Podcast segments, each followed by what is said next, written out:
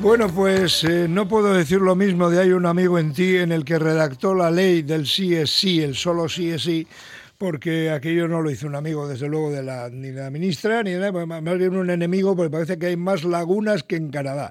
Los tribunales vascos, para que se hagan una idea, analizan seis peticiones ya de rebaja de penas por delitos sexuales por esta ley, que tiene unas claves pues que no conocemos, por eso vamos a una de las fuentes que sabe, no es otro que Aner Uriarte, que es juez decano de Bilbao. Aner, Egunon, buenos días.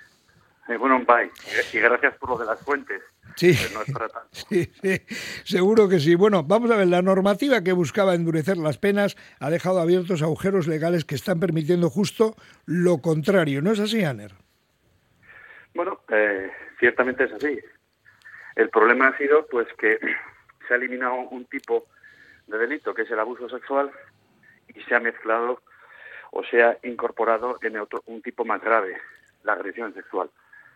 Entonces, las horquillas mínimas de algunas de las penas, al hacerse esa refundición, han bajado. O sea, se han hecho inferiores. Por ejemplo, allí donde había una conducta concreta y teníamos una horquilla de 6 a 12, ahora existe una horquilla de 4 a 12. Esto hace que cualquier condenado, por el delito que sea, ¿eh? lo que ocurre aquí es que estos delitos son especialmente odiosos, ¿verdad? Y especialmente graves pero cualquier condenado tiene derecho a una pena más favorable si la ley cambia. Y como la horquilla es más grande, pero por abajo se estira hacia abajo, pues allá donde a uno le ponían una condena en el tramo, en la mitad del tramo, ahora es posible que para esa misma conducta la mitad del tramo sea más baja. Para que yo me entienda, Aner, el Código Penal establece que cuando una ley entra en vigor y beneficia al condenado, se le aplica de forma retroactiva. Eso es, el Código Penal y la Constitución. Eso es. O sea que es de aplicación general. Sí, sí, sí, sí, claro, para cualquier para cualquier ley de cualquier eh, tipo. El tema es que es claramente se ve claramente qué es lo favorable y qué es lo no favorable en penal. Eh, la norma es más completa. Las si la norma penal agrava las penas, no se puede aplicar a los condenados bajo la legislación anterior. Pero si en cambio permite acortarlas, se tiene que aplicar a petición del, del reo o incluso el juez lo puede hacer directamente lo que llamamos nosotros de oficio. Claro, ¿y qué crees que hay que hacer? Bueno, ahora es, es complicado, ahora es, ahora es muy complicado. Bueno, se sostiene que bueno que el, el Supremo fijará criterios, siempre fija criterios el Supremo, obviamente, criterios que por otra parte no son absolutamente eh, obligatorios para todos, hay quien se puede apartar, pero bueno, el Supremo va modelando una, una unificación en la interpretación de las normas y es la que se suele seguir.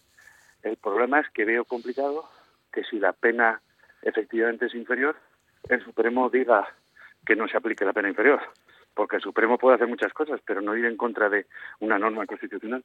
Claro, es que además, Aner, no solamente es una discusión política, esto ha calado ya en la población de tal manera que, eh, bueno, la gente está realmente preocupada, preocupadísima, y tenemos a la ministra diciendo cosas como que los jueces sois machistas. Bueno, eso es, esto es algo particularmente rechazable, ¿verdad? Porque, bueno, primero es una, una un comentario genérico que como siempre y desgraciadamente en nuestra sociedad no baja al caso concreto, es decir, la ministra se queda en el titular, nos dice por qué estos 10 jueces, estos 10 tribunales, estos 14 tribunales que han modificado las penas, no dice porque son machistas, dice que son machistas y punto. No, no lo explica. Yo siempre entiendo que alguien eh, con cualificación tiene que decir, son machistas por esto, porque podían haber aplicado esta, esta norma, en cambio han aplicado esta otra, o porque se han equivocado, o lo que fuera.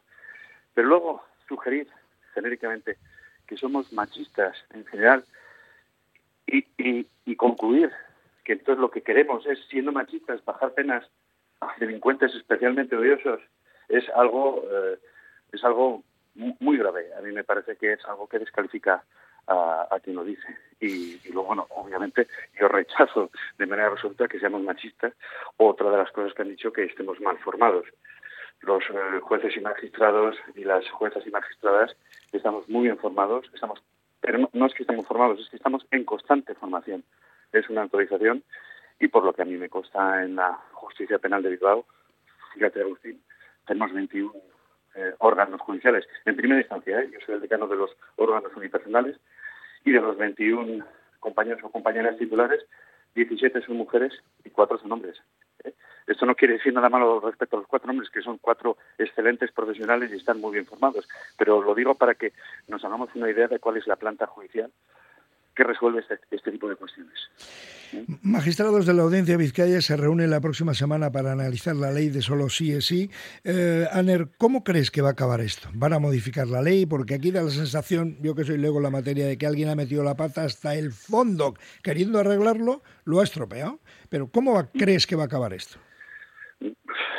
La verdad es que no lo sé, no lo sé, porque ya son cosas, Agustín, que a mí se me escapan. Lo que parece que eh, algo falla, ¿verdad? En el sentido de que yo no creo que las promotoras de, la ley quisieran este resultado. Es evidente que no lo estaban buscando, vamos. Eh, podemos asegurar con total certeza que no era un resultado consciente. Y si este es el resultado que se está dando, por lo menos se ha dado en 14 casos, y tiene pinta de que en algunos casos se siga dando, porque ojo, eh, hay conductas, no todas se bajan, hay conductas que tienen un encaje perfecto, ¿de acuerdo? Pero si se sigue dando, es obvio que si no se quería y se da, hay un error. Y entonces, ¿este error cómo lo corrige? ¿Lo corrige el Supremo? Me cuesta a mí eh, ver que lo corrija, pero yo puedo equivocarme perfectamente. ¿eh?